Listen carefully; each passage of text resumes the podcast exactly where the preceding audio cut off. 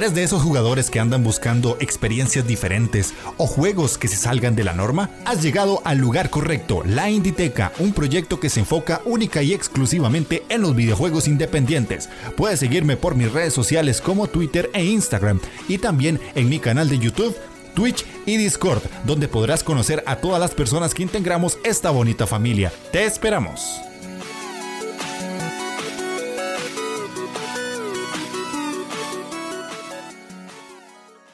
Sean bienvenidos a la Inditeca, el podcast donde un tico y un vasco les hablan a ustedes sobre su pasión de los videojuegos independientes. El día de hoy con un tema que continúa el programa anterior, pero con una idea de Gamelur que me pareció bastante acertada. Nosotros en el programa pasado tratamos de, de pensar nuevamente en esa definición del indie y hubieron bastantes comentarios por parte de nuestros escuchas, así que vamos a leerlos a ustedes y comentar lo que ustedes dijeron, porque no solamente aquí la palabra que vale es la nuestra, que un poco sí, pero básicamente queremos ver qué es lo que piensan todos aquellos que sacaron su ratito, comentaron qué es lo que piensan acerca de lo que dijimos en ese programa y si no saben qué fue lo que hablamos, pueden devolverse, escucharlo y ya se vienen a este a ver qué dijeron los inditecos.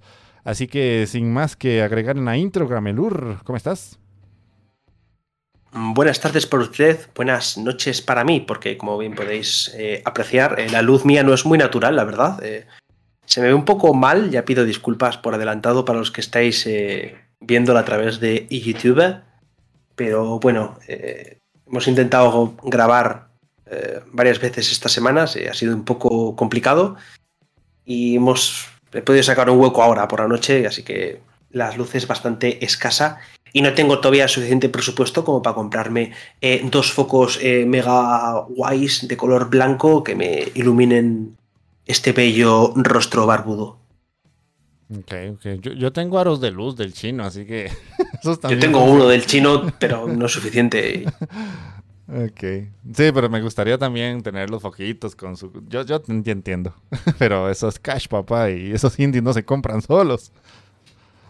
Entonces, eh, vamos a, darle un poquito... Esta parte será de como unos 30, 20 minutos, depende de qué tanto habrá escrito la gente. Y el resto va a ser el a qué, a qué estamos jugando, que yo traigo una lista un poquito importante. Así que vamos a ver. Empezamos por iBox, que está el siempre fiel Darko Takashi, que nos pone. Qué rayada con lo de la propiedad. O sea, nunca lo había pensado así. Yo soy realizador audiovisual y editor de video. Los videos los he creado de, por ejemplo, las bodas. No son míos, entonces son de los clientes, ya que lo han comprado.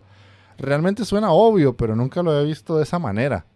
Eh, pues sí, era un poco lo que decía Gamelur, o sea, no, una cosa es quién te contrata y quién paga por el producto y otra muy diferente es quién es el dueño de todo lo que hace.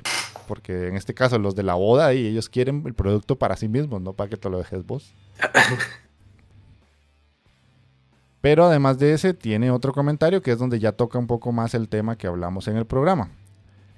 Y nos pone, justo con el tema, con este tema, eh, justo con el tema estaba todo el rato pensando en Hellblade y lo habéis mencionado. Recuerdo cuando meses antes de salir la primera parte seguía por Facebook a la actriz de Mocap, Melina Jürgens, cuando el juego no lo conocía ni su madre, cuando sí era un indie. Uno se alegra de que una saga que te gusta tenga más pasta, pero también lo malo es que un estudio indie se ha comprado es que puede pervertirse por el señor dinero o por las intenciones de los señores trajeados que vienen desde arriba. Pues sí. Es el gran temor que tenemos muchos, ¿no? De cada vez que vemos un juego indie potente, que ves que lo compra un estudio o que alguien pone, eh, pone pasta, te da ese miedito. Sobre todo cuando son secuelas y así. Pero luego hay casos buenos. Por ejemplo, está el de Blasphemous 2, que han sacado la secuela, la han sacado ellos, y se han mantenido muy fieles a, esa idea, ¿no? También se ha visto mucho esa evolución, incluso es de esos juegos que, que han sabido escuchar a su público. Porque la gente pedía mucho más Metroidvania y el Blasphemous 2 es mucho más Metroidvania que el primero, que es lo que la gente quería y lo que estaban pidiendo. Entonces, en ese caso sí que hay casos buenos, pero luego hay casos en los que está ese miedo, ¿no? Por ejemplo, eh, el nuevo Hellblade, el 2, no sabemos todavía qué es lo que va a pasar, que, cómo va a quedar. Yo tengo. tengo ganas de jugarlo, me gustó mucho el primero, pero le tengo también en parte ese miedo, ¿no? Ese decir, mm, ¿qué puede pasar? Sí, de hecho, Hellblade creo que es uno de los casos más particulares en los que todos los que jugamos el primero tenemos la lupa específicamente centrada en ese juego por lo mismo, porque ya obviamente es un estudio que es de Microsoft y ya no hay otra vuelta atrás. Aquí ya sí lo que plantea Darko es lo que pasa, o sea, ya es un estudio que pasa a una empresa grande, ya fue comprado en su totalidad, así que de indie creo que poco, pero existen casos en los que hay situaciones que incluso el estudio original desaparece. Y vos tenés un video por ahí en, tu canal de Little Nightmares que ahora en la tercera parte ya ni siquiera es el estudio original que hizo el primer juego. Ya es otra gente y ya pertenece a Bandai Namco, creo, la empresa. Sí. Sí, le, pertenece ahora como a Bandai Namco. Tampoco me he enterado mucho, todavía no, no me he puesto mucho a mirar el tema este. Pero sí que me enteré que el 3 no estaba no estaba de ellos, lo estoy mirando ahora mismo. Eh, lo llevan ahora a Supermassive Games, que son. Hostia, qué miedo me da esto. Todo esto, es reacción en directo, ¿vale? Os cuento.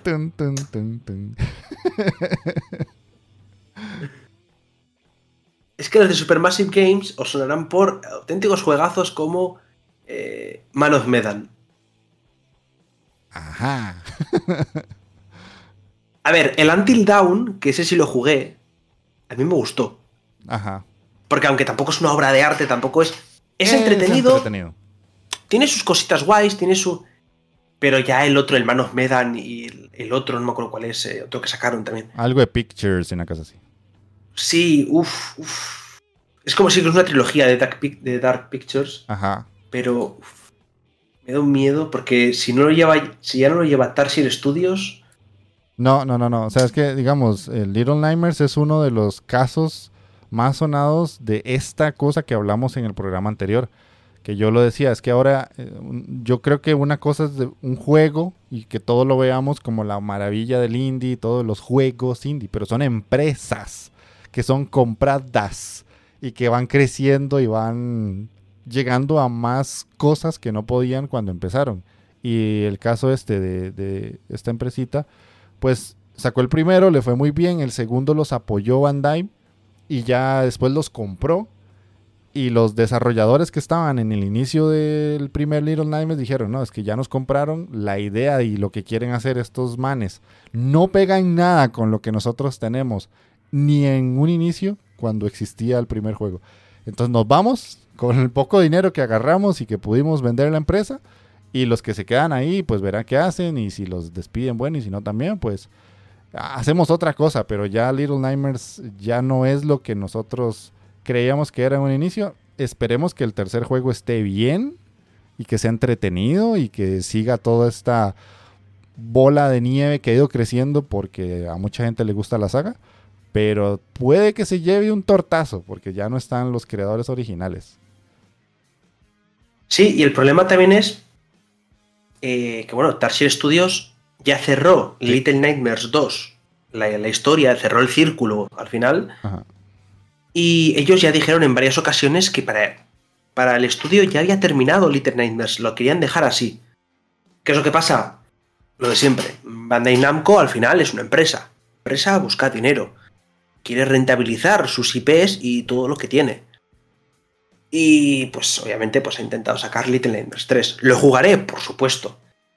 ¿Tengo miedo? También. Sobre todo porque, para ya sabéis, eh, hashtag eh, el vídeo que tengo de, Little Nightmares. Joder, el mensaje que tiene está muy bien. De los, eh, los dos títulos, más luego el que tiene para móviles Es bastante profundo, tiene muchos detalles, tiene muchas cositas que cuenta. Pero tengo miedo de que el tercero no tenga ni esa visión, ni intente buscar hablar de algún tema relacionado, ¿no? Que es el tema de, eh, cómo eh, los niños ven la sociedad actual y cómo afrontan muchos problemas y cómo se ven muchos... Eh, ¿Cómo decir? Cómo hay muchas cosas dentro de la sociedad que, que intenta reflejar el Little Nightmares. Y tengo miedo de lo que pueden llegar a hacer por esa parte, porque igual cogen y sudan de, de, ese mensaje o buscan otra cosa que intentar reflejar o simplemente se termina convirtiendo en un cascarón vacío que es un juego normal y corriente que, de aventuras pero que una niña que lo pasa mal y que afronta unos miedos, pero sin nada más. Sí, que eso es algo que hablamos en el programa de, de perder esa identidad que los hizo llegar al, punto donde estaban. Pero bueno, gracias Darko de, este tema y sacamos ahí un par de jueguitos interesantes. Vamos con eh, Rodwolf que nos pone por acá. La gran diferencia entre un trabajo por contrato y un proyecto financiado es el riesgo. Cuando le financian el proyecto a uno, y es porque él es desarrollador, ya lo habíamos hablado, eh, programas anteriores, e-, este chico es el que me ha ayudado con algunas informaciones para Inditeca, trabaja en, en ASODEV, que es la Asociación de Desarrolladores de Costa Rica, tiene un estudio de desarrollo y todo. Entonces le mandamos un saludo a Fenrickson. Entonces pone, eh, cuando le financian a uno un proyecto, esa plata o ese dinero hay que devolverla en cierta forma. Lo normal es que sale de las ventas del juego. Entonces, el indie, aunque reciba financiamiento, sigue siendo responsable del riesgo asociado al éxito del proyecto. En un contrato, todo el desarrollo está financiado por el contratante y es el contratante quien asume todo el riesgo. También es el contratante quien se deja todos los beneficios del producto. Ese es el primer comentario. Y pues sí, o sea, esto era algo que, que planteábamos nosotros ahí de cuando llegaba alguien a financiarte un videojuego. Y mejor explicado no lo pudo dejar. O sea, básicamente de, es, el retorno de inversión que busca un financiamiento que te hace una empresa externa. O sea, es como yo te voy a pagar esto, pero algo tengo que obtener a cambio, no solamente el juego terminado y que qué lindo. Sí, además lo explica muy bien la diferencia entre la financiación y un contrato porque como bien dice él, una cosa es eh, que yo te financie el proyecto, que yo te financie ese juego que me puede interesar, puede estar bien, pero claro, yo ese dinero lo, voy a recuperar. El cómo lo voy a recuperar es cosa tuya. Como estudio, tienes que encargarte de, ya verás, ese dinero me lo tienes que devolver. Ahí puede repercutir en que puede haber varios problemas. Puede llegar a, que el estudio termine fracasando, puede ser un. Pues, pues que puede pasar cualquier cosa. O incluso que terminen por eh, comprar ese estudio para poder... Eh, no, has, podido conseguir esas ventas y dices, pues tengo que absorberte o tengo que comprarte la empresa para que tú te vengas conmigo de una forma de compensación por, por ese dinero invertido o, tener que hacer otros proyectos de alguna forma. Entonces, ahí eh, el gran problema es que el propio estudio es el que tiene que jugársela y hay veces que puede salir bien, veces que puede salir mal. De todos modos, cuando es un financiamiento, aunque el estudio indie, em, aunque el estudio indie sea el responsable, ese dinero no se da a cualquiera. Es decir, no va a ir devolver a cualquiera y le va a decir, toma el dinero, tómalo, ah, venga. O, te digo devolver, como te digo, eh, Ubisoft no se lo va a dar a cualquiera. Diciendo, no, ya me lo vas, tú me vas a devolver el dinero, no, claro. Eh, tiene que haber algo detrás o, unas, o un número de wishlist o que eh, esté conocido en ciertas redes o que se hable de él. Tiene que haber cierta repercusión porque es que obviamente no se la pueden jugar. Es como cuando vas al banco y vas a pedir una hipoteca. No se la van a dar a cualquiera. hace, unos años sí. Sobre todo los que viven en España sabrán que hace Hace unos años se la daban casi a cualquiera y luego pasó lo que pasó. Y ahora es, Para los jóvenes de hoy en día no es más complicado. Porque sigo siendo joven. Punto y aparte. No, te rías. Sigo siendo joven. ok. Eh, sí, sí, básicamente. eso es muy cierto, porque al menos yo que trabajo en una institución que muchas de las cosas que se hacen son financiadas, tenés que demostrar mucho por qué vas a pedir ese financiamiento. Eh, te dicen de cuántos meses o años vas a sacar el proyecto, eh, cuáles son tus bases de personal para sacar eso, eh, si has hecho otros proyectos, cuál ha sido el éxito que tuvo o no ese tipo de, inversión de otras empresas. tenés que estar haciendo un reporte cada ciertos meses de cómo va el proyecto. Son muchas cosas. Ya, ya cuando empezás a pensar en proyectos, ya no es simplemente hacer el juego y qué lindo y todos vivimos en el mundo de, marmelos y galletas del videojuego, no. Eh, todo lleva un punto más allá. Eh, hay un pequeño comentario que, voy a agregar, pero después voy al, comentario más grande de, de, Fenrirson que dice, Enchanted Portals es de esos, esos casos de estudio de cómo hacer todo mal. eh, sí. Y me da pena, ¿eh? pero sí. Sí, sí, sí, sí. lo siento. Y ahora sí, el comentario ya más extenso nos pone, el ejemplo de Gamelur sobre Minecraft, hablemos de Bullfrog. Bullfrog es un estudio que inició en la oficina del papá de Peter Molyneux. Populous 1 y 2 fueron desarrollados por Bullfrog cuando la empresa era indie. Ese lenguaje no existía en ese momento. Pero luego EA compró Bullfrog, Molyneux se fue y fundó Lionhead, Bullfrog tiró Populous 3, pero ya por presiones corporativas de EA. El juego es bueno igual, nos pone Fenderson. Populous 3 no es indie porque ya el estudio que lo desarrolló es parte de EA. Minecraft es un live service. Entonces, por su modelo de negocios, nació como indie, pero cuando Mojang es adquirido por Microsoft y sigue transformando el juego, cambia las dos variables del juego. Uno, su fuente de financiamiento y dos, su libertad creativa. Pero como es un live service, la línea es más difusa. Digamos que puede decirse que a partir de la versión 1.0.0 Minecraft ya no es indie. Bueno, fue más fue más adelante de la versión 1.0, ¿eh? creo que fue a partir de la 1.3, 1.4 que Microsoft compró Mojang. Pero bueno, sí, entiendo el, entiendo el concepto es, justo lo que hemos estado hablando ahora mismo de, Little Nightmares y de Tarsier Studios. los dos primeros juegos pueden o no considerarse indie, doble A, más o menos estar en ese baremo, pero este ya, el, Little Nightmares 3, ya se sabe que sí o sí no va a ser indie, porque mm, lo está llevando Bandai Namco y ya no está Tarsier Studios, que es el estudio original. Entonces, que además, es que además es que ha sido exactamente igual. Sí, sí, es lo mismo. La misma historia, solo que en vez de estar con el demonio de EA, está con Bandai Namco. Sí, y es que digamos esto para quien está escuchando el podcast y no escuchó el primero, era un supuesto que, bueno, a Gamelur le encanta poner supuestos. Desde que lo conozco siempre me ha tirado eso. las respuestas me las tira con otra pregunta de casos hipotéticamente imposibles que podrían suceder, pero no necesariamente van a pasar. ya, ya lo tengo visto. Entonces, eh, obviamente el caso de Minecraft es muy especial porque Minecraft empezó siendo indie, entonces Gamelur decía, pero y ahora es que después de tanto tiempo, entonces se podría decir que el primer Minecraft es indie, no sé qué, bueno, más o menos por ahí va. Pero, Ajá.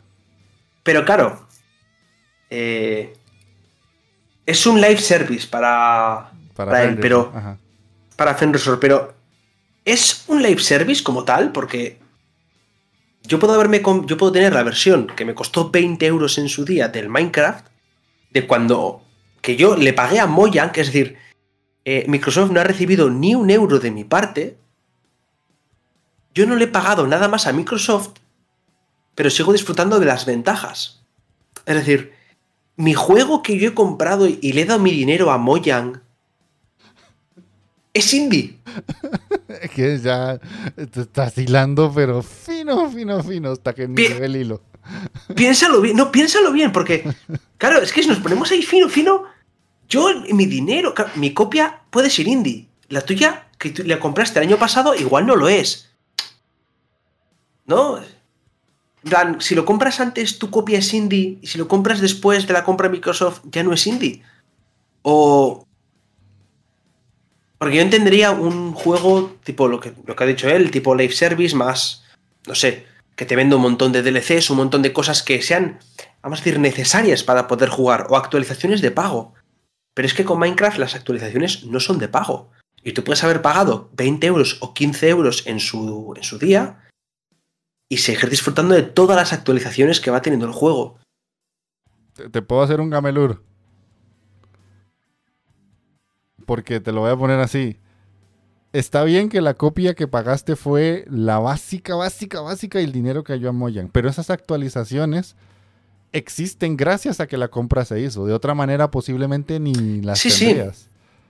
Sí. sí. claro, claro. Seguramente o, las tendríamos, pero dentro de 50 años, porque la velocidad de, de, las versiones que había antes con la que se van sacando ahora a día de hoy, que cada año es una versión nueva, es una, es una diferencia abrumadora.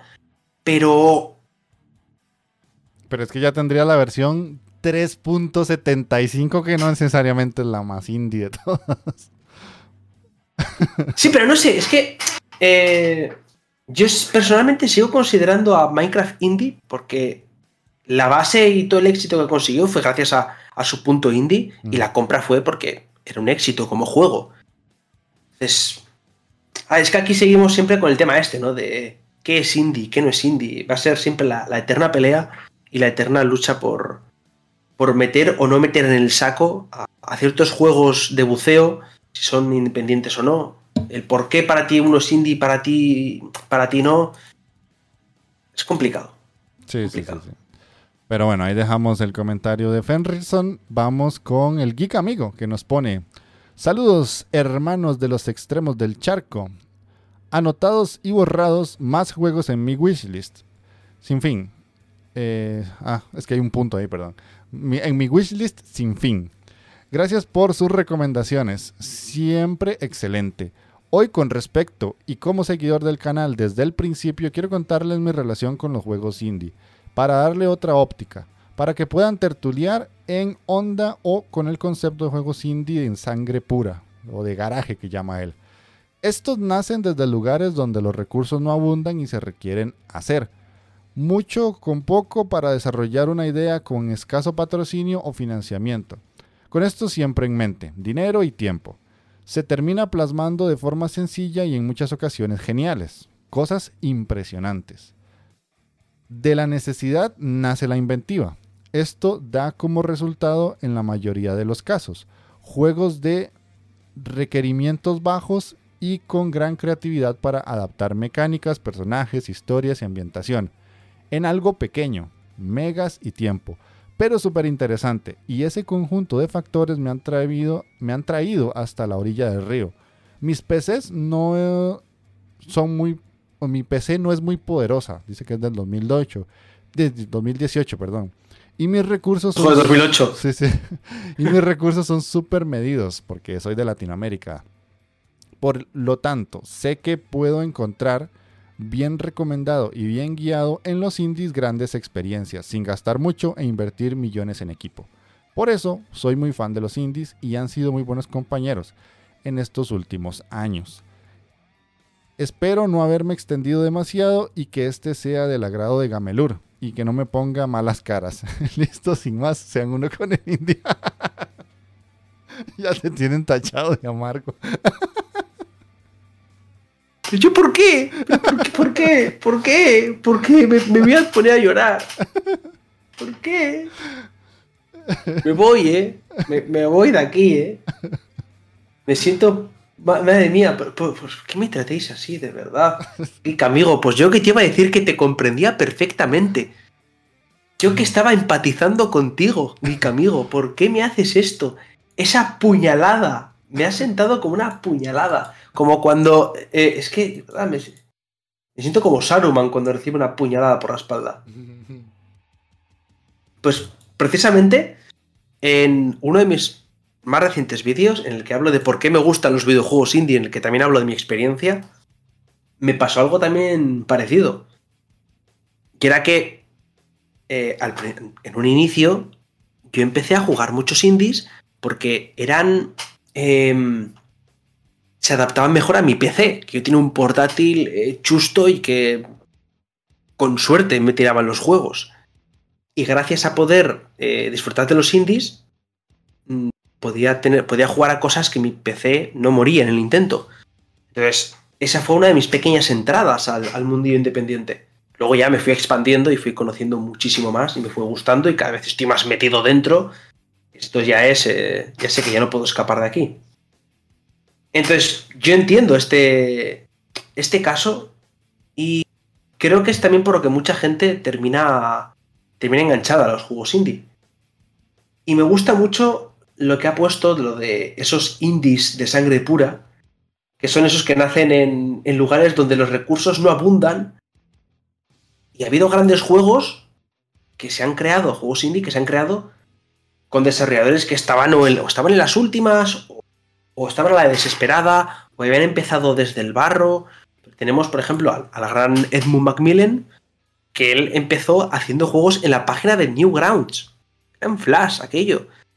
Y cuando Microsoft les contrató para hacer un juego, eh, ya lo hablamos también en un podcast anterior, en el que le estaban eh, ofreciendo para hacer un, juego, ellos en, su caso decidieron hacer la secuela de Meat porque necesitaban un éxito eh, casi asegurado porque él le estaba dando el 100%, porque necesitaba el dinero. Literalmente necesitaba el dinero para una operación. Y se estaba quedando sin, sin pasta porque había tenido que gastar muchísimo dinero. Luego tenemos el caso de, de Undertale. Toby Fox empezó haciendo eh, pequeños mods y haciendo cositas aquí y allá. Y, poco a poco fue gustando y se fue preparando su propio, su propio proyecto. Y si luego sacó el Kickstarter y demás. Pero todo empieza desde lo más bajo. Desde un pequeño intento de, desde casa. Y muchas veces puede ser grandísimos éxitos. Luego hay grandes fracasos. O también hay grandes eh, juegos mm, de, gente con muchísima experiencia que ha creado su propia empresa también. Eh, el caso de Limbo. El caso de, Limbo y de Inside. Empezó también por, su creador, que empezó a hacer sus cositas, empezó a hacer sus bocetos, y de ahí quería crear un juego. Luego buscó inversores y se buscó un poco la vida para, para conseguir ese dinero y ese presupuesto, pero todo se empieza ahí.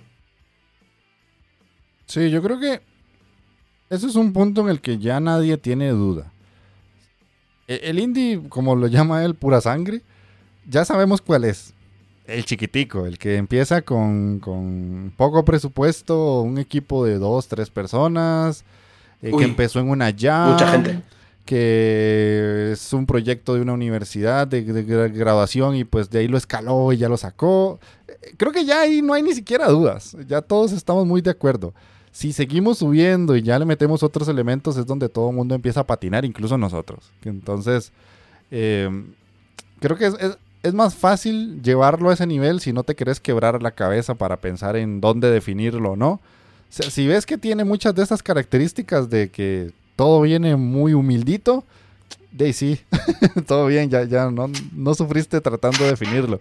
Pero si ya empezás a meter empresas y editoras y que presupuesto y que trabajadores más de 20, más de 30 y todo, ya es donde todo se complica.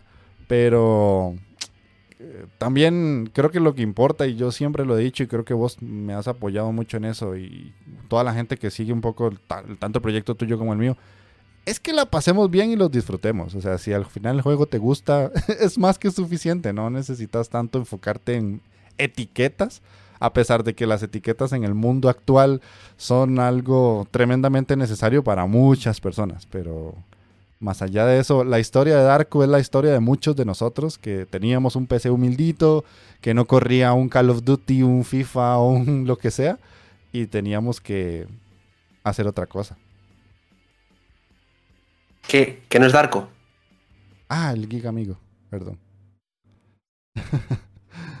Puedes eh, continuar.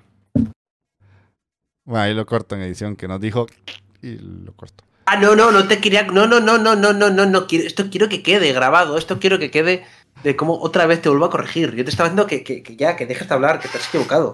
Ah. Bueno, no importa. Que sepa, esto es, esto es una prueba, ¿eh? porque yo quiero que esto quede grabado. Esto es una prueba de que muchas correcciones las corta. No, no corto nada hasta hoy, porque como me dijo así, me hizo de la seña de que corta, corta, corta. Yo dije, ah, ok, entonces esto me parece que sí, tengo que corregirlo. ah, bueno, el geek amigo, perdón por confundirte con Darko. geek amigo, que conste que luego después decís de mí. Ya menos me acuerdo de vuestros nombres.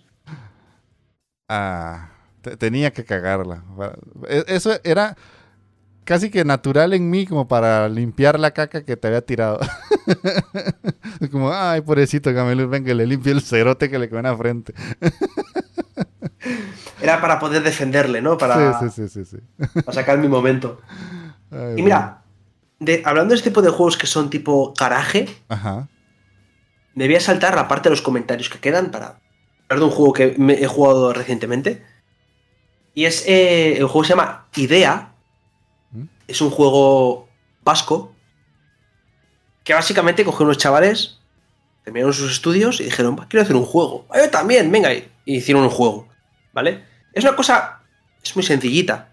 Eh, tienes que llevar una pelotita que está ahí dentro está tu idea y la vas llevando. Tú al darle clic, la rebotas. Y va pasando como por diferentes caminos y diferentes biomas.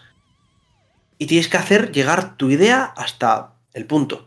Y si se queda por el camino, pues esa idea se ha quedado por el camino, pero esa idea luego está en, es, es, en online y tú puedes encontrarte las ideas de otros jugadores que te vas encontrando por el camino. es, un es una cosa muy sencilla, es un juego muy sencillito, pero es un concepto que pues unos chavales quisieron hacer y quisieron plasmarlo a través de un juego. Eso es lo, que, lo que ha dicho el Geek Amigo, un indie puro, un indie de, garaje, un indie de ese que sale pues de, en este caso, de, unos amigos que han decidido hacer un jueguito y oye, han querido plasmar su idea y nunca mejor dicho, ¿no? trata de eso. Que no ha tenido mucho éxito, pues la verdad es que se ve que no por Steam no ha tenido mucho mucho empuje, pero a mí me ha gustado, es un juego muy curioso, no es nada caro y yo ya os voy diciendo que os lo recomiendo. Al menos echarle un ojito porque es una experiencia. Estos son juegos que son más que jugar y divertirse un rato durante unas horas. Es una experiencia. Una experiencia que, se disfruta. Ok, bueno. Pues para no equivocarme de nuevo, nos quedamos con ese nuevo concepto del geek amigo. Indie de garaje o de sangre pura. Y nos queda el último comentario de una persona bastante conocida ya por estos lares, que es Robe del podcast de Yayo y Gafapasta, en este caso Gafapasta.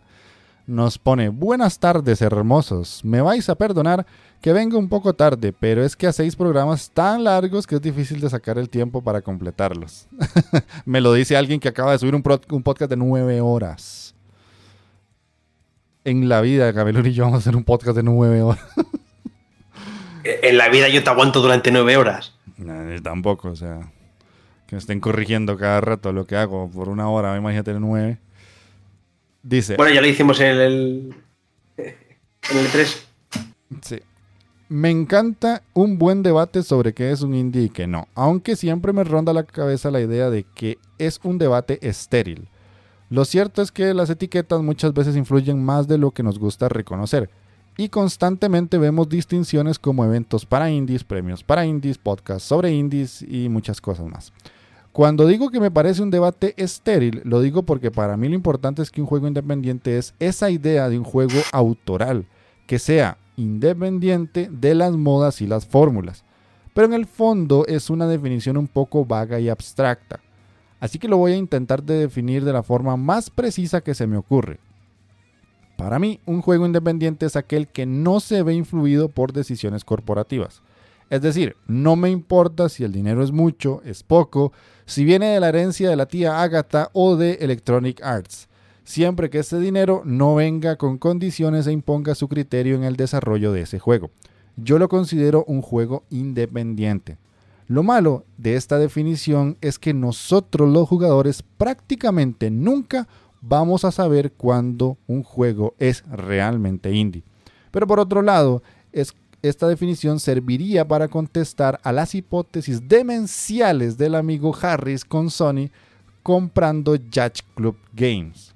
Un saludo majos. Postdata, el juego al que se refiere Jeff, que iba a levantar polémica hablando de si es indie o no, yo creo que es David el Buzo. Eh, efectivamente. Sí. Por tanto, Robe, estás diciendo, con tus propias palabras, que Kojima es indie? Muy posiblemente, pero creo que sí en algún momento lo digo. no tengo más que decir, señoría. Muchas gracias. Ok.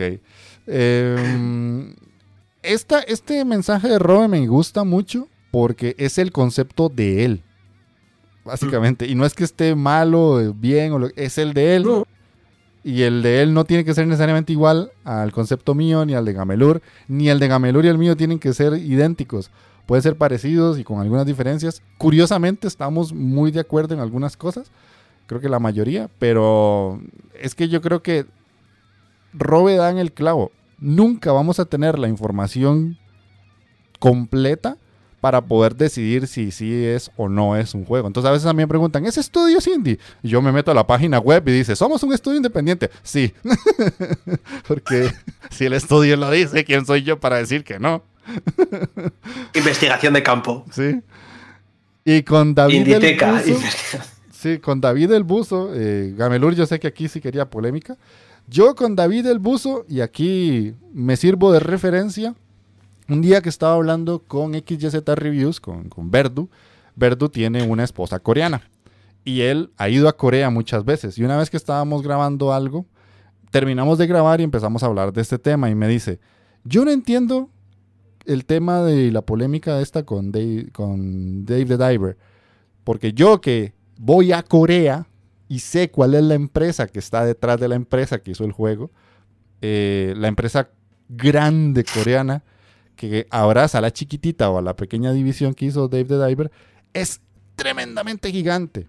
Entonces, para él, y él me contaba toda la historia de por qué no es un juego independiente. Es como que básicamente EA saque un juego indie y en lugar de hacerlo EA, lo haga EA Los Ángeles, por decirlo de alguna manera. Sí, sí, es que, a ver, y esto lo tengo que decir, después de haberme jugado Dave the Diver y haber metido más de 30 horas, juego que me ha gustado muchísimo, uno de mis juegos favoritos de este año, que como bien he puesto alguna vez, eh, me da pena que no sea indie porque no puedo meterlo en categoría de, de mis juegos favoritos de este año de, de, los indies, pero, pero me ha gustado. Y también digo, este juego, si tuviese el presupuesto de un juego indie, llegaría a ser todo lo que es, porque la cantidad de minijuegos, la cantidad de, de variaciones de gameplay que mete, y todo lo que va añadiendo, mucha gente es una locura. Para muchas empresas, meterse en esos berenjenales y en esos minijuegos y en todos esos cambios de gameplay que va metiendo, que incluso hay partes que son muy secundarias, es que, es, sí, es una inversión de dinero muy grande que para ciertos estudios eh, es que sería totalmente inviable a no ser que eh, tengan esa cantidad de dinero. Porque ya digo, es que lo que más, lo que ocurre más bien es que esa empresa coreana aquí no es conocida. Entonces, como tú has dicho, ¿no? Has, hecho el símil de EA. Nosotros no la conocemos. Pero es. Eh, más lo leí por eh, X y Z, si no me equivoco, aquí me estoy tirando el triple, estoy tirando de memoria. Dijo que eh, estaba también metida, en plan, era. creo que era Arabia Saudí, la empresa coreana. En plan, la empresa esta de Dave the Diver tiene también eh, dinero y cosas con Arabia Saudí, es decir, que hay mucha pasta. Es muy grande, es una empresa gigantesca. Es que es mucho dinero lo que tienen y decidieron hacer un juego con estilo, eh, estilo indie. Es decir, cogieron un, grupo de personas y les metieron eh, en un zulo a todos y dijeron, venga, hacedme un videojuego que sea bien de guapo. Ya está. Es decir, invirtieron mucho dinero en sacar un juego con este, tiene estética indie, pero no, para mí personalmente, lo he dicho varias veces, no es indie. Pero no por ello es malo, ¿eh? Repito, porque alguna vez he leído en plan, es que porque dices que no es indie, no. no es indie, pero me ha gustado, es un buen juego, ¿vale? Hay que separar esas dos cosas. Yo lo he disfrutado muchísimo. Pero es como tú has dicho, es como si EA saca un juego, como ya lo he hecho alguna vez, eh, Ubisoft, Child of Light. Uh, Child of Light no es un juego indie, lo ha hecho Ubisoft. Lo que pasa es que Ubisoft destinó un dinero, en vez de destinar 200 millones, destinó un millón y medio para este juego y ya está. Esa es la diferencia. Sí, y como ese hay muchos. Entonces, yo he hablado con Robe de este tema. Eh, creo, si no, Robe, perdón por, por, poner palabras que no has dicho. Creo que para él Dave the Diver sí es indie por la libertad creativa. Creo que por ahí andaba la historia de él. Y si no es él, es Jandrak. Alguno de los dos cree que sí. Todo respetable, todo bien. O sea, no tengo ningún problema a, ver, no pasa nada. no, voy a ir a España a pegarles un pedazo de jamón en la frente. Para... No, no es indie. sí, sí. Y me devuelvo para Costa Rica. Este, no, no, y cada quien puede pensar lo que quiera. Eh, simplemente que desde la información que tengo yo y después de que me contaran la historia de esta empresa, yo dije, ah, bueno, entiendo que es como un Ubisoft, es un EA, es como PlayStation. Sí, sí. Es que es, es eso, es una empresa tremendamente grande. No sé si a nivel de Tencent pero sí es muy, muy grande. Comprar con Tencent es complicado, ¿eh? Sí, pero es que las empresas asiáticas eh, en Asia son gigantescas a nivel videojuego. Eh, yo creo que no somos ni conscientes de. Pero... Robe, si de repente Samsung saca un videojuego exclusivo para Samsung, muy rollo Tape de Diver, también dirías, no, es indie. No. Apple. Ah, ¿Tú, imaginas, tú imagínate, tú imagínate que llega Apple y te dice, hemos sacado un juego espectacular. Hemos sacado un juego de un pescador, ¿eh? Se llama Pedro el Pescador, ¿vale? que tiene un, una marisquería, ¿vale? Y tienes que pescar. Y con esa pesca llevas el material a, a la marisquería. Y tiene una estética, un pixel art precioso tiene es una belleza, tiene una historia muy guay, tiene un montón de minijuegos. Y, pero solamente se vende en la tienda de Apple, porque además es un juego de Apple. ¿Tú lo, tú, lo considerarías indie? Sí, no, ni de coña. Es un supuesto, ya sabes, ¿eh? es un supuesto. un supuesto un tanto, un tanto gamelur. Ay, ok. Y con eso cerramos los comentarios. En serio, gente, gracias por, responder al programa de esa manera, con tantos comentarios, tantas ideas. Y si tienen alguna otra, pues ahí lo pueden poner en este programa. Y si no, algún día, pues ahí podemos hacer otro crossover eh, con, con Yayo y Gafapasta para hablar un poquito de eso. Y ya nos queda un ratito para hablar entonces de lo que hemos estado jugando. Así que yo traigo tres jueguitos, no sé vos cuántos. Dave de Diver cuenta. lo puedes hablar, no pasa nada. vale, puedo contar, puedo hablar de uno, dos, tres. Sí, puedo hablar de tres jueguiitos. Ok, ok, entonces hagamos el, el O más, eh, puedo hablar más, eh, pero. Sí, hagamos el one, two, one, two, como siempre. Empezar. Vale, eh, tengo una duda. ¿Hablé del Cosmic Wheel Sisterhood? Creo que no. Estoy casi seguro que no. Vale. Creo que no. Estoy 98% seguro que no, pero... Porque sí me interesa mucho saber la opinión y como no la tengo y confío tanto en lo que vos me contás, entonces eh, no tengo un recuerdo de que me lo recomendaras. Vale. Pues The Cosmic eh, Will Sisterhood es un eh, jueguito español que el estudio quizás os, conozca, os suene porque son los creadores de The Red Springs Club, y este juego mantiene un poquito esa base, esa esencia, ¿no? Eres una bruja que básicamente has invocado, bueno, estás exiliada y has invocado un Behemoth para que te ayude a escapar. Tú te encargas de leer las cartas a través de, la baraja y el Behemoth te, te, ayuda a crear una baraja nueva personalizada que luego tú la puedes ir personalizando cada carta y puedes ir creando y mezclando con diferentes elementos. Y sirve para leer el futuro, pasado, el presente, ciertas cosas de la gente que viene a visitarte. Entonces, es la, esencia es la misma, porque tienes a alguien que viene, te visita, te pide que le leas las cartas, en vez de crear un cóctel, le lees las cartas. Eh, está muy entretenido porque mm, cada personaje tiene su personalidad, tiene sus cosas. Eh, tiene varios finales. Cada, bueno, más que el final, que también son diferentes, los caminos. Las, posibilidades de crear cada camino, porque claro, tú le lees la baraja, tú coges la carta y esa carta que sale la puedes poner, te ha hecho tres cuestiones o dos cuestiones, te ha preguntado sobre, yo qué sé, el futuro de su hijo y, qué le va, y cómo va a morir ella. Te sale una carta que te dice cuáles pueden ser las, eh, eh, las posibles visiones y tú eliges en cuál de las dos la colocas. Y una vez la has colocado, te dice eh, una, dos, tres, cuatro, cinco, seis opciones respecto a lo que podría tocar de la carta.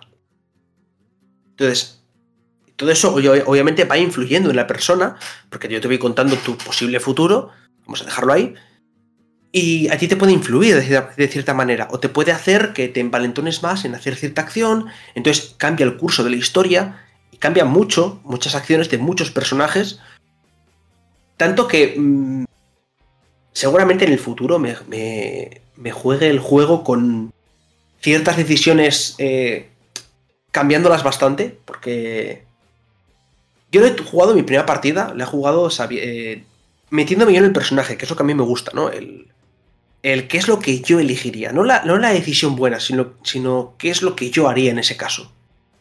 Y me ha gustado mucho, pero hay algunas decisiones que he dicho, ¿qué habría pasado si aquí hubiese hecho otra cosa? Entonces me gustaría también ver esas alternativas y esos caminos, porque pintan muy bien. Y van, eh, va contando una historia, va avanzando, va descubriendo muchos secretos, algunos que te vuelan la cabeza. En verdad, el spoiler más gordo creo que es al de dos horas o algo así de juego, pero que prefiero no contarlo porque de verdad que, que, cambia mucho. También tu forma de pensar, incluso tu forma de, de conocer lo que has hecho. Es decir, una vez sabes una cosa, dices, hostias, ¿la he podido liar? ¿No la he podido liar? ¿Qué, qué acaba de pasar? Y luego, mm, una vez conoces tus poderes y tus limitaciones o no limitaciones, o hasta dónde puedes llegar, te planteas muchas cosas y dices, digo esto, digo lo otro, ah, tomo esta acción, no tomo esta otra acción. Estoy siendo un poquito ambiguo, pero es que ya sabes que no me gusta hacer spoiler, pero es mm. que en este caso es que, uff, eh, Diego, yo te lo recomiendo muchísimo. Eh, de mis favoritos de este año, encima ya sabes que jueguito español, eso para mí es un plus muy grande, siempre. Y cuando te lo juegues, quiero hablar contigo largo y tendido de este juego. Incluso podemos hacer un podcast, eh, alerta spoiler, sobre este juego, porque da para hablar muchísimo, pero muchísimo. Yo tengo una pregunta que me genera mucha curiosidad, porque no te gustan los juegos de cartas, hasta donde yo recuerdo. No tiene nada que ver con cartas. Lo único que tiene que ver, bueno, es que no es un deck builder per se. Ah, ok, ok. Bueno, es un bueno sí, es un deck builder. Pero con giro. No, es que, a ver, Mm, es que es difícil de explicar. Es un deck builder porque te creas tu baraja, pero es que las cartas son solamente para, para leer el futuro, para hacer una lectura de cartas. No es para eh, un más 3 de ataque, un más no sé cuál. Ya, ya, ya, ya. es, decir, tú creas tu propia baraja, pero tú estás creando tu carta del tarot. Tu baraja de tarot. Y, ok. ¿Y este era roguito o no? No, no, no, no, esto es una historia. Creo que a mí me duró creo que unas ocho horas, creo que fueron. Creo que sí, ocho horitas, más o menos. Ok. Ah, bueno, y luego tú tienes una relación, una relación, vamos a decir, una, eh, una amistad con el Behemoth, que bueno, que puedes crear amistad, enemistad, puedes tomar mil caminos. Y me, me ha encantado mucho el Behemoth, me ha encantado muchísimo, muchísimo, muchísimo. Me he tirado más de una carcajada me ha gustado más de un giro, más de una cosa que he ido descubriendo hablando con él, etc. Yo de verdad te lo recomiendo. Ok, bueno. Te lo recomiendo porque creo que es tu mierda. Lo, iré subiendo en la escala de prioridades jugabilísticas. Porque sí, a mí me llama mucho, ya solo por el arte, es un juego que se ve hermoso. El trailer ya te entra por los ojos. Y ya que me recomendés por gameplay, pues le da muchos más puntitos. Así que todo bien. Eh, yo voy a hablarte de uno muy conocido que la vez pasada me dijiste, ¿cómo no has jugado Blasphemous 2? Ya lo estoy jugando, ya estoy pagando mi deuda. Disculpe usted, señor Gamelur. Eh, me está encantando. La verdad es que me está pareciendo más de lo que ya me gustó el primero. Eh, para mí es como volver a casa. Es, un juego que está tan bien hecho que lo jugás después de muchos meses o años de no jugar el primero y sentís como que nunca saliste de ahí. O sea, muscularmente los dedos se mueven solos y te acordás de muchos enemigos, o por lo menos al inicio, que están los bichos estos que están metidos en una campana eh, cuando yo lo vi, ya sabía cómo esquivarlo, ya sabía cómo matarlo. Entonces, todo eso eh, para mí es un plus de una buena secuela. No he descubierto las cosas nuevas a grandes rasgos, más allá de las tres armas, obviamente. Em, voy ahí perdiéndome en el mapa que tiene el juego. Me encantan las animaciones que metieron ahora, que eso no lo tenía el juego anterior, que te cuentan la historia con un cachito de anime, por decirlo de alguna manera. Eh, están muy bien hechas. Las voces en español le dan un plus. Yo el primer Blasphemous me lo pasé antes de que lo actualizaran con las voces en español. Yo lo jugué en la versión vainilla, por decirlo así. Y es que es otra cosa. O sea, e-, es algo que yo creo que muchos juegos deberían hacer. Si son un juego de España, tener doblaje de España. Si son un juego de Paraguay, tener su doblaje de ahí, o de Perú, o de Chile, o lo que sea porque te dan ese saborcito de que no es un juego enfocado solo para el público americano. Que también habemos gente que hablamos otros idiomas y el español es muy rico en ese estilo de, narración. Y aquí te metes, o sea, te, da como un saborcito diferente. Em, por cuestiones de dinero era que no lo había comprado, pero ahora que ya lo tengo, no me arrepiento para nada de estar jugando La Blasfemia 2. Está muy bueno. Vamos, que se puede decir que ya has cumplido con tu penitencia. Sí. Es justo lo que he comentado antes. Es de esos juegos que, que el propio estudio ha escuchado a la comunidad y tú lo habrás notado, que a ti te gustan mucho los Metroidvania. Es mucho más Metroidvania de lo que era el, el, primero. Que el otro era un Souls-like con un toque de Metroidvania. Y esto es un Metroidvania con un toquecito de Souls-like. y se nota mucho. Tengo que decir que, por desgracia para mí, hay algunos personajes que no terminaron de... No sé, me faltaron esa chispa que tuvo el primero en algunos personajes y algunas historias. No sé, no me llegó a calar tanto, quizá también por el factor sorpresa que tenía el otro y demás. Pero es un juego que he disfrutado muchísimo y que va a estar en, mi top del año, obviamente. Mm. Sí, sí. De hecho, no sé a vos cómo te pasó, pero a mí este se me está haciendo más fácil que el primero. O sea, siento que mm, los enemigos son más sencillos de adivinar parries y hacerles ataque. o no sé si es porque ahora tengo armas un poco más peligrosas como este coso que tiene una cadena, que normalmente tiene una masa, pero creo que eso podría tener otro nombre. Pega más. Es un, es, un es un, butafumeiro que ha cogido y le ha puesto una cadena y lo ha tirado. Butafumeiro. Butafumeiro. Sí, ¿no has, visto nunca sus cacharros ahí? Sacan el humo. Sí, pero no sabía esa palabra. A ver, el, es que el botafumeiro es el, es el típico que se conoce aquí en España, que hay en, en Santiago de Compostela, ah. del, Camino de Santiago. Que se, además sale en el primero, que es el, aquel candelabro ese grande que sale Ajá, ajá, ajá, sí. Ese es el Botafumeiro. Ah. Ok. Del cual hablo de esa referencia en mi vídeo de Blasphemous. Para quien no quiere eh, anuncios, con Gamelura hay uno como cada 20 minutos. ok. Tú me, tú, me, dijiste que tenía, tenía, permiso, ¿no? Pues sí, sí, sí, sí, no, yo no me estoy quejando. Antes de que cambies de opinión. Bueno, ahí, me quedo con Blasphemous. Voy a hablar de un juego. Madre mía, qué juego. No esperaba nada de él. De verdad, que no esperaba nada. Había visto muy poquito de este juego y me ha volado la puta cabeza. Y es el Cocoon. Tremendo juegardo. Se le comen. Lo he estado antes con Inditeca of Cámaras. Para mí. Es que solamente voy a decir una cosa, ¿vale? Aparte de que es precioso y que detrás de este juego está el, eh, diseñador de Limbo e Inside, se dice rápido, solamente diré que para mí, para mí, se ha convertido en mi top 5, top 3 incluso, tres.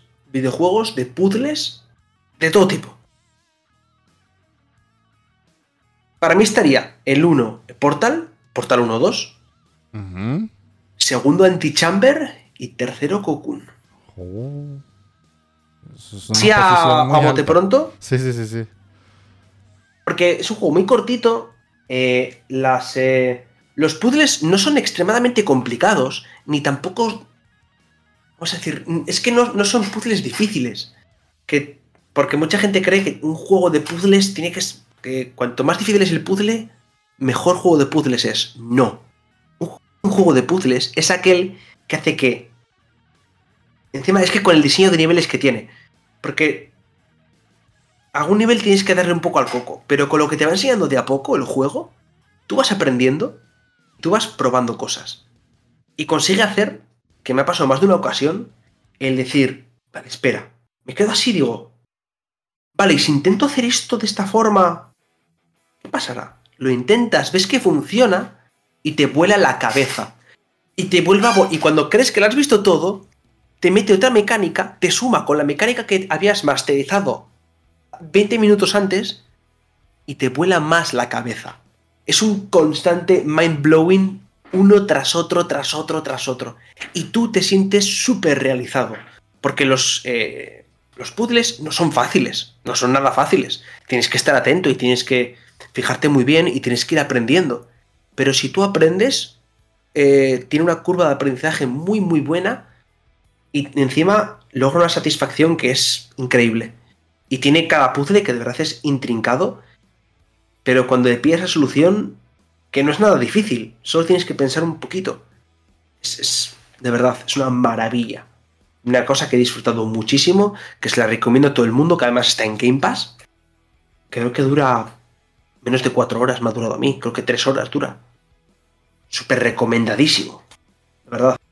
Sí, este, este ya lo tengo instalado porque te voy a hablar ahorita de uno que me pasé hace nada y es el siguiente, o sea, está en el orden de, entonces ahí te, comentaré por WhatsApp, no, por, por Telegram, WhatsApp, esa red social que no usamos, eh, por Telegram para, para seguir hablando de eso porque sí, le tengo muchas ganas, ya esa mecánica de meterse entre los mundos y sacarlo con la bolita y saber que llevas un mundo encima y entrar a otro y después expandirlo y todo ya en el trailer me llamaba mucho la atención.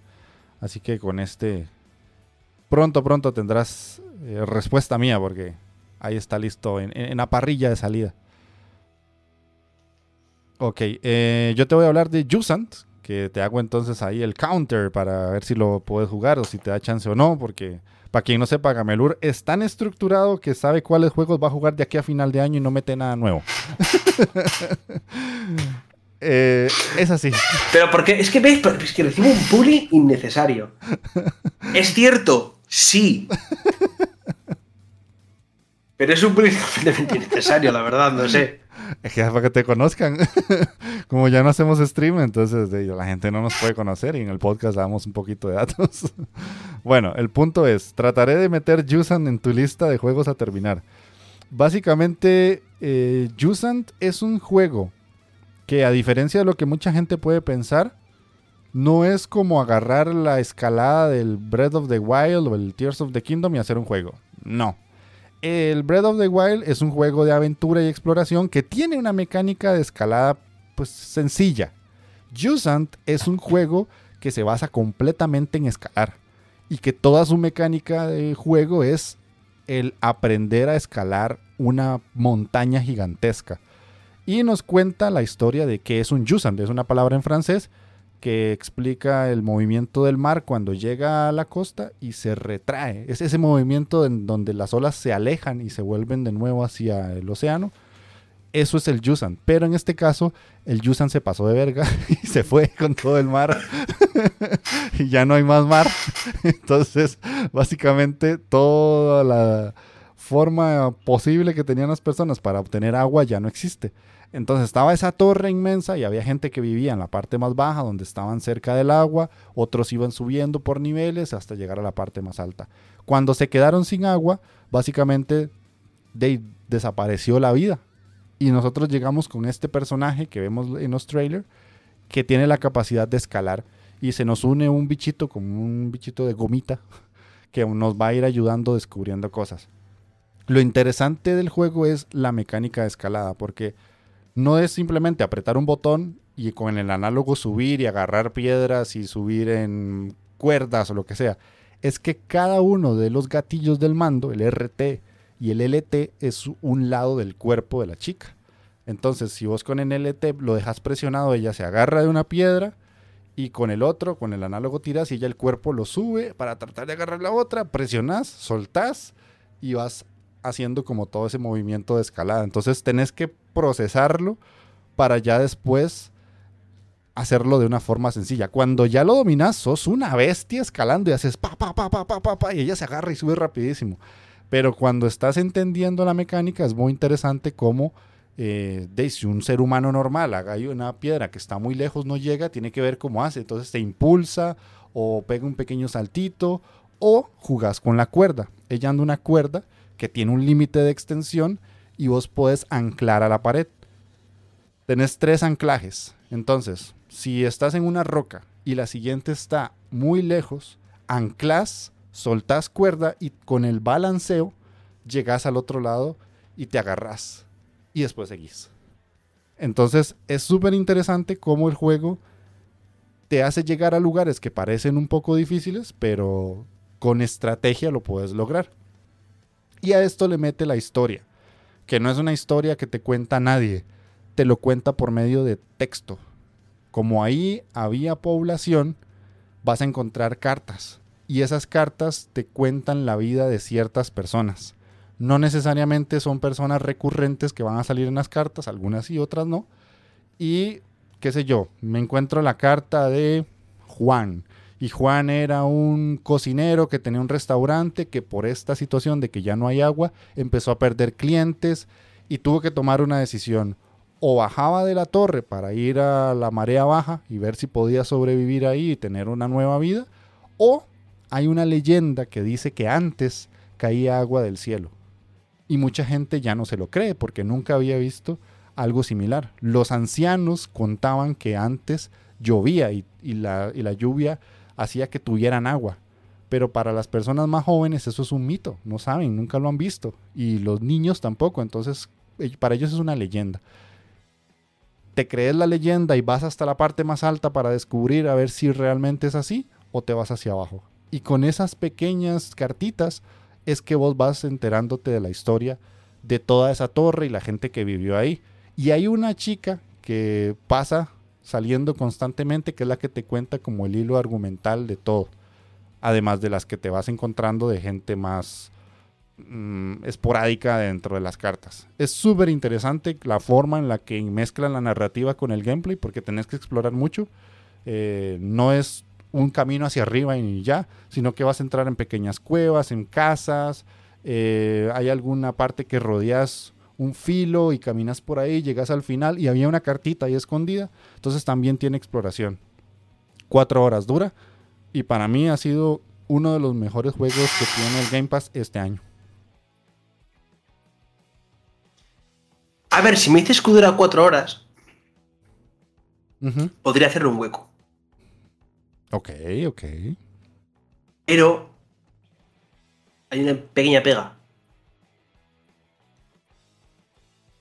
Y es que me lo has puesto al principio del vídeo, de la, review, que es francés. No, hombre, no. Por favor, no. Yo creí que me vas a decir algo más importante. ¿No te parece suficientemente importante que sea francés? No, es solo un país. Que tengan algún riferrafe entre España y, Francia no es mi problema. Es como que yo diga, no voy a jugar un juego porque es de Nicaragua. no, igual lo voy a jugar. Mentiroso eres, seguramente tampoco lo jugaría. Ay, pues yo para terminar, yo para terminar quiero hablar de un juego. Es que hemos hecho, hemos hablado bien de los juegos. Esta vez quiero hablar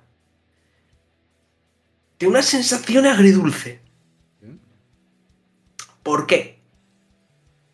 porque me hablaron muy bien de este juego y cuando por fin me lo pude jugar, fue como, ah, me lo he terminado. Bueno, otra cosa. Eh, eh, el Pizza Tower. Ah, cuéntame, porque yo también lo tengo como de que uno de los mejores indies del 2023. Es que en todos los sitios pone, pues, de los mejores indies del 2023, un grandísimo título. A ver, se nota mucho que bebe de los eh, Wario Land. Es un juego que eh, es muy eh, dank memes, es muy... Estamos demasiado mayores para ese tipo de cosas, la verdad. Está divertido, está graciosete. Eh, pero tiene cosas que... Por ejemplo, hasta que yo comprendí. Porque tú tienes como, puedes hacer como un... Puedes correr, ¿no? Puedes hacer un sprint. Y gracias a ese sprint, pues puedes subir paredes, puedes escalar, puedes hacer saltos, puedes hacer mil historias, ¿no? El juego te incita constantemente a que corras, a que vayas rápido. Pero es que hay ciertas zonas que tienes que ir con calma. Entonces, hasta que tú no entiendes que la parte de ir full sprint es solamente... Eh, porque el, el, nivel se compone de la siguiente forma, ¿vale? Tienes que llegar hasta un punto, te encuentras con un tótem, golpeas al tótem y tienes un cronómetro de tiempo para huir. ¿Vale? Si, si, no escapas a tiempo, tienes que volver a empezar el nivel. Porque te pilla, te mata y tienes que volver a empezar. ¿Vale? Porque aparte tú no... Es la única forma de que se termine el nivel. Porque lo único que hace cuando te golpean es que pierdes en tu puntuación general. Te pueden golpear 50 veces, que tú no mueres. A no ser que te pille cuando estás haciendo el camino de vuelta y se te acaba el tiempo. Es la única forma de que tengas que repetir nivel. Eso o que quieras más eh, monedas y necesites más dinero y tengas que repetir el nivel queriendo. Pero... Mmm, Aparte de que yo no sentía una penalización real cada vez que me golpeaban, que era como... Vale, no sé, eh, solamente era en los jefes finales. Al final de cada mundo, de alguna forma, que son pisos de torres, hay un jefe final. Ese jefe final, tú tienes unos golpes de vida. Ahí sí que tienes vida. ¿Qué no me lo metes en el otro? Yo quiero, yo entiendo que no te lo ponen porque te quieren incitar a que vayas rápido. Pero no sé, me dio la sensación que ya digo que el juego quiere que, que vayas con calma en la parte de la ida, vamos a decir, ¿no? Y que luego a la vuelta vayas a, a toda leche. Porque además, en la parte de la vuelta, eh, sentía que ya no me chocaba tanto. ¿Sabes? En cambio, en la parte de la ida, muchas veces yo intentaba ir con el sprint constantemente y sentía que no paraba de chocarme, no paraba de, atascarme en, un, en, un, en un cachito, y se quedaba ahí. En de, pues, eh, porque no me daba tiempo a saltar, porque justo a la cámara no me daba tiempo a, poder reaccionar, era humanamente imposible. Y o, cogía y pegaba la marcha atrás, o hacías mil historias. Y lo que tenías que hacer era pararte, ir andando normal. En alguna parte hacer sprint, pero saber cuándo parar. Y hasta que no lo entiendes ese concepto, te frustra muchísimo. De verdad, te puede llegar a frustrar mucho. Porque para subir una pared, bueno, de verdad, igual es mi experiencia, igual ha sido mi experiencia que he tenido con el juego. Y también igual por el hype, porque no, el hype per se, sino por eh, esas expectativas que me han puesto de que de los mejores juegos del año y tal. ¿Es un juego divertido? Sí. ¿Lo he disfrutado? Sí. ¿De los mejores de 2023? Mira, ya me he preparado mi top 10, aunque puede haber modificaciones pero ni siquiera está en ese top 10. Es que ni siquiera está en mi top 10 de este año. Mi opinión personal, le digo, ¿eh? Sí, yo, estaba tratando de buscar cuál era, pero me pasó con otro también, ahorita no recuerdo el nombre, que me lo pusieron como el mejor juego del 2023 y no sé qué, y lo jugué y fue como, eh, está ok. Si me acuerdo el nombre se los digo ahorita, pero ¿No tienes un listado de lo que te vas pasando? Es que no me lo terminé, por, lo dejé tirado, por lo mismo, porque yo venía con unas expectativas altísimas que al final fue como de un juego plataformas más cualquiera. Eh, es, como una especie de Sonic, ahorita no me acuerdo el nombre. Me acuerdo del personaje, pero no me acuerdo el nombre del juego. Ahorita, bueno, el personaje, cuéntame. Eh, es, es, un Sonic feo, o sea, un Sonic como hecho con paint. tipo el Pizza Tower, además. Es un juego tipo Pizza Tower, sí. Y de hecho se lo vi a Pasos, estaba viendo el, canal de Pasos y yo dije, ahí lo encuentro, pero no, no llegué. Y no sé por qué, desde ese juego yo dije, pucha, ¿será que el Pizza Tower me va a pasar exactamente igual? Porque esto no es un ataque a Pasos ni nada, pero este año Pasos está teniendo como una forma de hacer los videos un tanto diferente. Él dice que todos los juegos son el GOTI. Y por alguna razón. Entonces dice, Pizza Tower es el GOTI de los juegos de pizza. Muy en su línea de comedia. Entonces, eh, me lo vendió muy bien el Pizza Tower y yo le tenía muchas ganas, solo que estaba esperando que bajara de precio. Mm, me da un poco de lástima, pero me lo esperaba, sinceramente, porque el gameplay se ve como que quiere depender demasiado de la velocidad, pero al final todo lo que ves en gameplay es velocidad, digo yo, pero es que ni siquiera Sonic es un juego que va al 100% en carrera. Entonces algo raro tiene que pasar aquí y ya me lo confirmaste. Sí, a ver, ya digo, igual es mi experiencia, ¿eh? Repito. Pero yo he sentido eso, yo he sentido que... Mm, como que el juego quiere que vaya a esa velocidad, pero no lo hace. No, no, no, no te lo impide en algunas partes. En la parte de la vuelta sí, en la parte de la vuelta es súper satisfactorio muchas veces. Pero en la ida en muchos puntos no paras de chocarte. Y es como, ay, venga, que quiero, que quiero. Y no sé, es repito, mi sensación. Que luego hay gente que igual dirá, me pasó genial, oye, me alegro, ojalá yo me lo hubiera pasado también bien. Sí. Eh, bueno, el último mío, eh, creo que terminamos, terminamos parecido, pero este puede que incluso a la gente le guste y no necesariamente sea un, un agridulce, como acabas de decir vos. Eh, es un jueguito que regalaron en Amazon para los que tenemos Prime, Prime, Prime Games, que se llama Super Adventure Hunt. No sé si te suena. Es un juego de una mano. es un plataformas eh, que cuenta la historia de que una mano tenía brazo y iba ahí por el bosque tan tranquila, la mano y el brazo juntos. Y unos pies dijeron, ¿cómo es posible que esta mano tenga brazo y yo no tenga pierna? Entonces la atacaron, le cortaron el brazo y quedó solo la mano.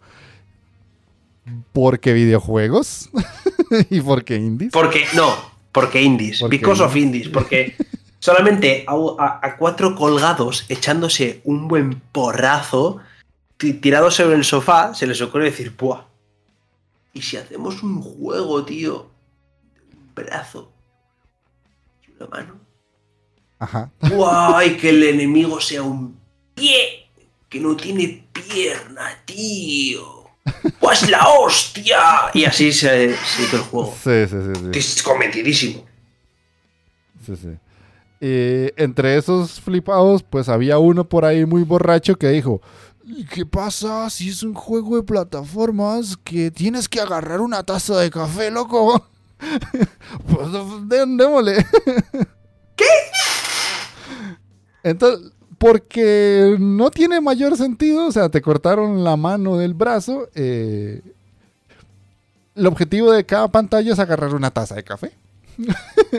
Entonces es un juego de plataformas en 3D en el que te ponen escenarios con barriles que giran, saltos un tanto complicados, eh, tenés que rodear algunas, eh, sí, como unas torres para llegar a una parte más alta, para después saltar a una plataforma en movimiento, que es un puño que tiene una base de madera que va girando y tenés que saltar a otro lado, para conseguir llaves, abrir puertas que te abren un camino para llegar a la taza de café, y ahí te las va mezclando, y vos vas con la mano y la mano se mueve como una araña, y listo, eso es todo el juego. Entonces, ¿te acordás una vez que me dijiste que, eh, que jugara uno de un caballero, que era súper difícil y todo? No me acuerdo el nombre. Que nunca Alt F4. ajá, que nunca me lo pasé, ya sé, y todo el mundo sabrá que no me lo pasé. Gamelur sí, que oh, qué Gamelur, qué gran juego. Y qué gran gamer que es y todo esto. Bueno, es tan absurdo como Alt F4, pero no es difícil como Alt F4. Simplemente tiene esos, esas pantallas súper tontas que hay cosas flotando una plataforma flotando en un espacio 3D renderizado por computadora y listo. Y cada pantalla mezcla un elemento nuevo que te lo hace un poquito más difícil. Pero el juego es muy sencillo, dura dos horas. No me lo he terminado, pero estoy muy cerca de terminármelo. Y con la gracia esta de que es una mano. Y que vas ahí. Y hay pantallas en las que los pies, que los pies tienen ojos. no sé por qué un pie tiene ojos. La mano no tiene ojos, pero los pies sí. Cuando te ven, empiezan a correr así todos locos y, te patean. ¿Por qué? Porque son piojos. Son, ah, son piojos. Seguramente. La mano lo que sí anda es un reloj. Ella fina y antes muerta que sencilla, ¿verdad? Goti, es que es Goti esto. Eh, si, le dijera esto a Pixelito, Goti, Goti de la vida. de una, pero, esto es espectacular. Ajá. Eh. ese juego es la mejor idea que han tenido jamás sobre la faz de la tierra de un videojuego. Sí. E, es muy tonto, es un juego bastante absurdo, pero ni siquiera me parece bueno. Simplemente son de esos juegos que vos pones y es como, ah, qué interesante está esto. Está tan bizarro que es interesante, como cuando vos me contabas de esas películas tan, tan malas que te divierten. Eso es Super Adventure Hand. no, no, yo, pues que antes que, antes que el Jusante, me voy a pasar este antes, ¿eh? Esto es más tu mierda que el, que el Jusante. Es que, es, que este, es que este me lo has vendido muy bien. Es que esta es mi mierda, ¿eh? Sí, sí, sí. Es de esos juegos que, yo me lo habría pasado en directo. Si tuviera hiciese directos, me lo habría pasado en directo y lo habría gozado muchísimo. Sí, sí, sí. Este es un juego Gamelur en todas las reglas. me mola, me mola. Se, me lo apunta. Me lo voy a apuntar. Sí, y no, no, sé si tenés Prime o algo así. Entonces, si, si, no tenés Prime, te sale por la suscripción, que son 5 euros, o no sé cómo será allá en Europa. ¿A 5 euros solo? Sí, y el juego en Steam creo que sí es un poquito más caro. Déjame, por aquí lo vi. Entre mi no extensa wishlist, entre mi pequeña wishlist de casi mil juegos, eh, está. A mí me sale como a 12 dólares. ¿Cómo has dicho que se llama? Eh, One. Super Adventure Hand. A ver, super... La, la super aventura de la mano. ¿Te quieres reír? Ajá. Tengo un wishlist. no me extraña, es que nuestros wishlists son interminables. O sea.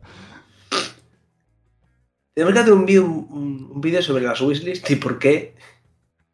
Por, qué pasan estas cosas. Sí. Yo es que a veces que ni me acuerdo de estas wishlists. A, veces yo veo videos y yo, uy, qué juegazo, no sé qué. Llego a Steam, wishlisteado. ¿En qué momento? No lo sé, pero ahí está. Esto es, espectacular. Es que es tu juego, es tu juego. Es tu, juego, tu, tu mierdijuego 2023. que sería buena, esa buena, buena categoría para los premios Gamelur de este año. El mierdijuego 2023. Y con eso cierro, no tengo más. Así que damos por finalizado el programa. Despedite. Bueno, gente, pues muchas gracias por estar aquí y por aguantarnos durante esta movida. Y nada, me voy que tengo sueño. Listo. Para todos aquellos que nos escucharon, déjenos ahí en comentarios algo que quisieran responder que hayamos hablado. Y si no, ya saben, váyanse alistando su listica de premios Gamelur, que estamos cerca ya de ese programa. Nos queda un mes y cachito para el programa más importante del año y el de los indiscretos también. Así que vayan alistándose por ahí. Tal vez podamos incluir de alguna manera alguno de lo que ustedes nos manden. Así que sin más... Y más cositas. Y más cositas. Ahí, surprise, Así que nos vamos despidiendo, ya saben. Sean uno con el niño. Chao, chao.